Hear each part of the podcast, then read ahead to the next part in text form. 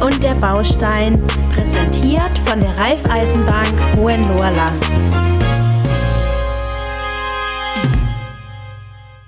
Heute geht es um das Thema Immobilie als Kapitalanlage. Wir sitzen hier mit Karina und mit Tobi. Dankeschön, ähm, dass ihr mit uns heute die Folge bespricht. Ähm, ja, Tobi, erklär doch mal so ein bisschen ja, die Gründe für die Nutzung einer Immobilie als Kapitalanlage. Ja, hallo. Zuerst mal, äh, toll, dass wir heute die nächste Folge drehen dürfen. Ähm, ja, Immobilie als äh, Kapitalanlage gibt es eigentlich zwei Herangehensweisen. Ähm, Habe ich Vermögen, das ich in eine Immobilie investieren möchte, weil ich es auf der Seite irgendwie angespart habe? Oder möchte ich eine Immobilie äh, als Kapitalanlage kaufen und dann finanzieren? Das sind so mal die zwei Grundgedanken. Und äh, in einer weiteren Folge werden wir dann äh, auf jeden Fall auf das Thema der Kapitalanlage in Form von, dass ich Vermögen in die Kapitalanlage oder in die, in die Immobilie dann investiere, um dann wieder äh, Mieterträge und Rendite zu erwirtschaften. Das wird in einer weiteren Folge von, äh, noch behandelt. Äh, heute mal der Schwerpunkt, ähm, wie geht man vor oder was äh, ist die Immobilie zur Kapitalanlage, wenn äh, es zur Finanzierung kommt oder was, was sind einfach die, die Auswirkungen dahinter, was, auf was muss man achten, was für Punkte spielen da einfach mit rein. Natürlich, im ersten Moment äh, soll es in beiden Fällen natürlich eine langfristige Altersvorsorge sein. Ähm, und äh, man kann die Immobilie zur Kapitalanlage äh, natürlich auch nutzen, um steuerliche Vorteile einfach zu nutzen, äh, um ähm, sich langfristig einfach einer stetigen, steigenden Entwicklung äh, einer stetig steigenden Entwicklung zu partizipieren, um einfach der Anteil dran zu nehmen, um langfristig Vermögen aufzubauen. Und das kann ich natürlich dann, du hast am Anfang auch kurz angesprochen, entweder natürlich ohne Kapital, um Kapital aufzubauen, oder wenn ich auch Kapital schon habe, um das eben dann gewinnbringend anzulegen. Genau. Oder? Also die zwei Möglichkeiten hätte ich dann. So ist es. Und gibt es dann auch unterschiedliche Finanzierungen? Wenn ich jetzt sage, okay, ich habe kein Kapital, oder ich habe Kapital, Finanzierungsmodelle? Ja, man muss, grundsätzlich muss man mal sich überlegen, wie viel möchte ich an Kapital, wenn ich es auf der Seite habe, in die Finanzierung, in die Immobilie mit einbringen. Bestmöglich ist es natürlich so, dass, oder allgemein ist es ja so, dass Banken immer, wenn ich äh, eine, auf, mit einer Finanzierung auf eine Bank zukomme, sollte ja ein gewisser Teil der Finanzierung auch aus Kapital, also aus Eigenkapital bestehen. Früher galt mal die goldene Regel 30 Prozent. Das ist natürlich ein, ein, schon ein äh, hoher Wert bei den heutigen Immobilienpreisen, aber dahingehend bei 30 Prozent bekomme ich einfach von, äh, von den Banken auch den bestmöglichen Finanzierungszinssatz genannt. Und das ist vielleicht so mal eine goldene Regel, ähm, die man äh, im Hinterkopf behalten kann, dass wenn man 30 Prozent Kapital äh, dann auch mitbringt in, eine, äh, in die Finanzierung einer Kapitalanlage, dass man dann schon mal den bestmöglichen Zinssatz von der Bank zur Finanzierung einfach auch gesagt bekommt. Wenn mehr finanziert wird, kommt es einfach zu äh, kleineren Zinsaufschlägen auch. Und, oder man kann natürlich auch sagen, wenn man schon mehrere Immobilien oder auch andere Immobilien schon besitzt, dass man die zusätzlich als Absicherung der Bank auch zur Verfügung stellt, neben der eigentlichen Immobilie, die man dann kauft. Dadurch ersetzt man dann auch Eigenkapital, das man vielleicht nicht auf der Seite hat und erzielt dann dadurch auch einen, einen, einen ordentlichen Zinssatz zur Finanzierung. Gibt es denn bei der Tilgung unterschiedliche ähm, Herangehensweisen, ob man die Immobilie jetzt selber nutzt oder, oder ob man die als Kapitalanlage nutzt? Natürlich, klar, äh, ist es so, dass bei der Kapitalanlage selbst der äh, Zins, den man wenn eine Immobilie vermietet wird, kann man den Zins steuerlich nachher äh, geltend machen. Wir dürfen steuerlich als Banker nicht beraten, aber so viel darf man schon sagen, dass der Zins natürlich steuerlich nachher äh, geltend gemacht werden kann. Ähm, und dann, dahingehend ist es natürlich so, dass bei einer Finanzierung von einer Kapitalanlage verschiedene Formen genutzt werden können. Bei der Eigennutzung, also wenn ich die Immobilie selbst eigen nutze, versuche ich immer so schnell wie möglich die Finanzierung natürlich zurückzubezahlen, um so wenig wie möglich Zinskosten zu haben und so wenig wie möglich Zinsen an die Bank bezahlen zu müssen während meiner Finanzierungszeit. Und bei der Kapitalanlage gibt es natürlich auch Gestaltungsmöglichkeiten, dass man sagen kann, ähm, man finanziert den einen Teil vielleicht mit sehr, sehr niedriger Tilgung oder mit fast gar keiner Tilgung und investiert dann wiederum nochmal in alternative Anlagen. Also äh, da fallen mir zwei Dinge einfach äh, kurz auch dazu ein. Das ist einmal, äh, man arbeitet ohne Tilgung und investiert dann in Fonds. oder äh, arbeitet ohne Tilgung und investiert in eine vorgebundene Versicherung und baut daneben dran nochmal äh, Vermögen mit auf.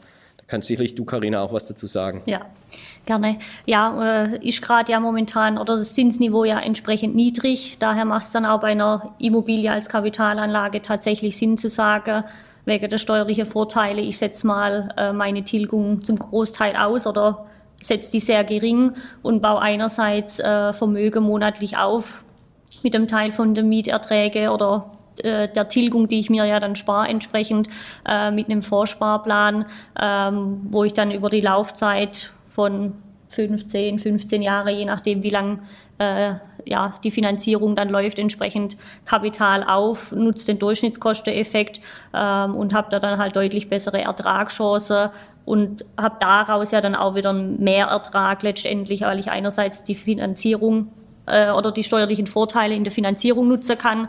Andererseits äh, kriege ich mehr Ertrag durch die, die Vorvariante, ob das jetzt vorgebunden ist oder klassisch in, in, eine Vor, äh, in einen Vorsparplan ähm, und habe da einen deutlichen Mehrertrag und kann nachher die Tilgung halt äh, lockerer äh, ja, abbezahlen oder ja, nutzen und habe da einfach einen Mehrwert dann daraus und dadurch eben, dass das Zinsniveau gerade niedrig ist, spielt es halt für die Variante wirklich äh, ja, den Kunde gut in Karte, dass man das als Kombination eben sehen kann.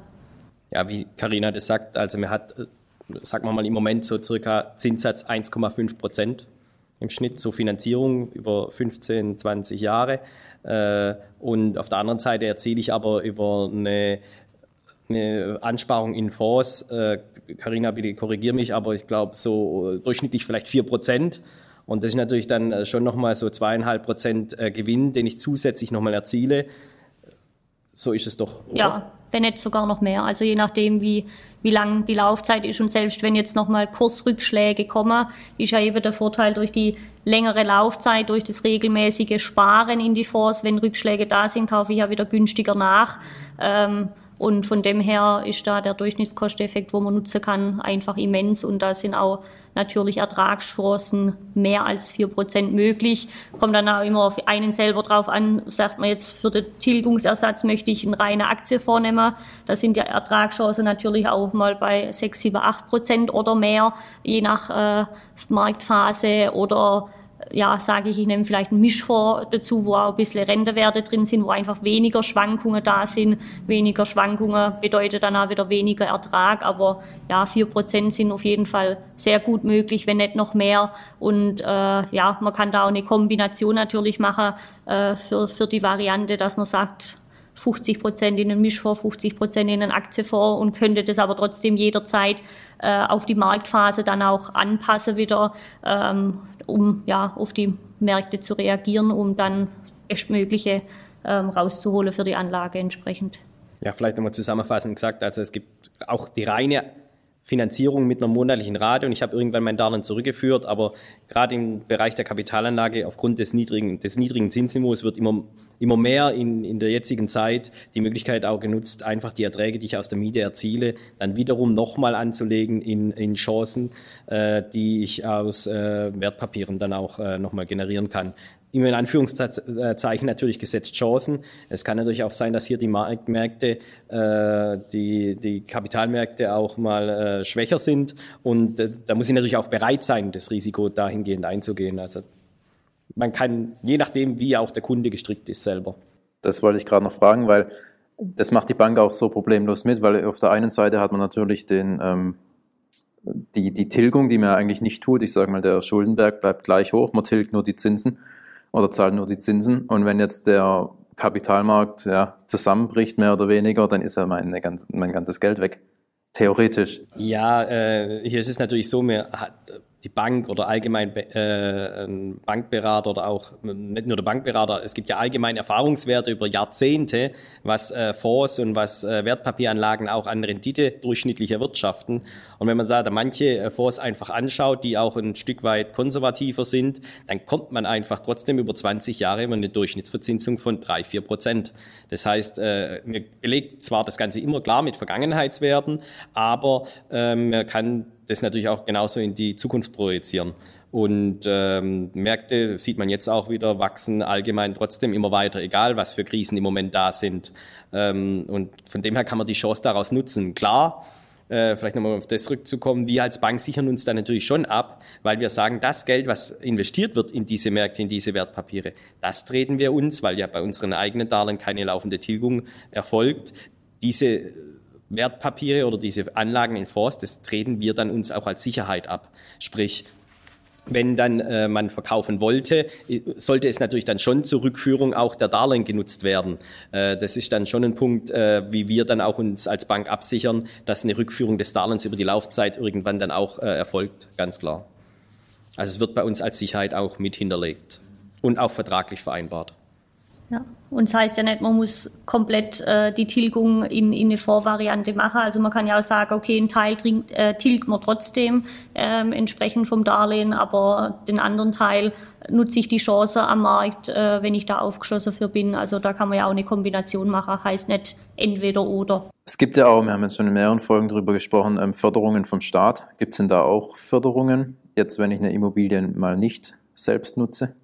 Ja, es äh, gibt es natürlich verschiedenste äh, Varianten oder äh, ich sag mal, bei der Eigennutzung gibt es mehr Varianten hier nochmal einfach äh, an staatliche Förderungen zu kommen.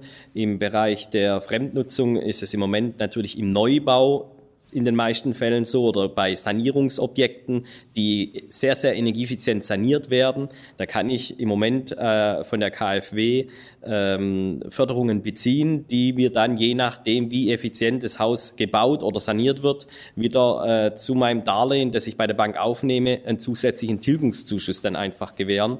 Das heißt, äh, wenn das Objekt dann mal fertiggestellt ist, bekomme ich vom Staat automatisch eine zusätzliche Tilgung auf mein Darlehen äh, bezahlt, das dann meine Gesamtfinanzierung sofort reduziert. Also da gibt es schon Bausteine. Man muss jetzt sagen, wir sind ja hier jetzt heute im äh, April 2021. Ab Juni 2021 äh, wird es hier nochmal andere Förderungen dazu geben. Es ist natürlich die Frage, wie äh, gestalten sich diese Förderungen aus? Das wird natürlich in einer weiteren Folge oder ist in einer weiteren Folge schon mal behandelt worden. Ähm, dazu möchte ich jetzt nicht, also das, da gibt es die verschiedensten Formen eigentlich der, der, der, der, der Förderung, die man nutzen kann, aber das ändert sich jetzt alles im Laufe des Jahres nochmal ein wenig. Ja, da können wir dann in der Folge nochmal spezieller drauf eingehen, die dann auch noch kommen wird. Genau. Wir haben es schon grob angerissen. Es gibt ja auch noch andere Altersvorsorgemöglichkeiten im Vergleich zu der Immobilie.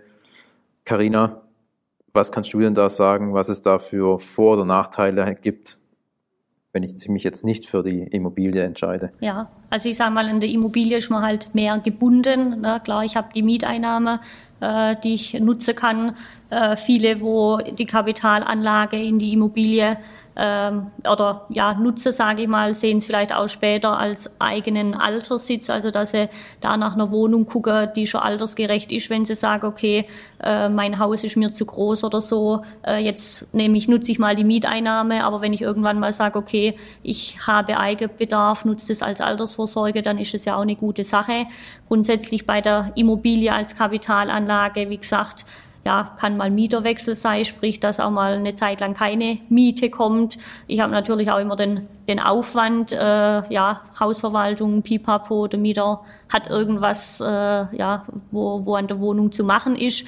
Und bei der klassischen äh, Altersvorsorge, also ob das jetzt eine private Altersvorsorge ist, vorgebunden, ein Riester-Vertrag oder sonst was, bin ich halt einfach, betriebliche Altersvorsorge gibt's noch ein bisschen flexibler und äh, kann dann halt gerade entsprechend aber auch bei der privaten Altersvorsorge ähm, ist man am flexibelsten als äh, späterer Rentner. Also da kann man sagen, möchte ich jetzt zum Rentebeginn mir das Kapital komplett auszahlen lassen, dann zahlt es die Versicherung aus äh, oder die Vorgesellschaft oder entsprechend möchte ich eine lebenslange Rente nutzen. Also bin da einfach wirklich flexibel. Ich kann auch sagen, jetzt mit 65, jetzt brauche ich mal ein Geld, mache geschwind eine Weltreise, äh, meine gesetzliche Rente die wahrscheinlich eh keinem langt, äh, aber die langt mir jetzt so mal in Kombination mit der betrieblichen Altersvorsorge, die monatlich ausgezahlt wird oder in irgendeiner Form. Und äh, bei der Kapitalanlage ja äh, oder private Altersvorsorge ist man halt einfach flexibel, weil man da selber entscheiden kann, wann möchte ich mein Geld in welcher Form äh, jetzt im Vergleich äh, die Altersvorsorge in die in die Riester-Rente, da ist man an sich dann auch ein bisschen gebunden. Also da ist einfach so zum Rentebeginn, dass man sich maximal 30 Prozent vom Kapital entnehmen lassen kann und der Rest wird lebenslang verrentet. Und bei der betrieblichen Altersvorsorge kann ich sagen, entweder oder äh, im meisten Fall, also entweder Kapital, Kapital auf einmal auszahlen lassen oder dann auch die lebenslange Rente. Ja, wo ich sage, da muss man zum Rentenbeginn auch einfach gucken, was kriege ich gesetzlich an Rente, was brauche ich gerade, muss ich Miete zahlen oder lebe ich mietfrei. Ähm, aber man ist da einfach ein bisschen flexibler und kann die Verträge einfacher oder kommt da einfacher ans Geld ran im Vergleich zu einer Immobilie, weil ja, es kann auch dann natürlich sein, man kauft heute die Immobilie, die Preise sind aktuell sehr hoch. Äh, was ist zu dem Zeitpunkt, wo ich vielleicht dann äh, Geld brauche aus irgendwelchen oder ja, Gründen, ähm, kann ich dann das Geld auch wirklich rausnehmen? Habe ich eine Wertsteigerung oder sind gerade einfach die Marktpreise geringer äh, wie zu dem Kaufzeitpunkt. Und äh, ja, ich denke, das weiß auch jeder, dass ich eine Immobilie jetzt nicht einfach von heute auf morgen mal geschwind zu Geld machen kann oder dann eben auch nicht zu Geld machen kann, das ich mir vielleicht erhoffe. Ähm, ja, und das hat halt ja alles seine Vor- und Nachteile und ja, sein, seinen eigenen Charme, sage ich mal. Ähm, da denke ich auch, da kommt es dann auf jeden Fall auch auf die Person drauf an, ähm, dass auf die äh, jeweilige Person auch passt und zugeschnitten werden kann. Ähm, absolut interessantes Thema. Ähm, ich glaube, hier wären wir dann, wären wir dann durch. Ähm, wir haben ja dann in den nächsten Folgen auch, gehen wir noch weiter in diese Themen ein. Und äh, danke fürs Zuhören und bis bald. Ciao. Ciao. Ciao, bis bald.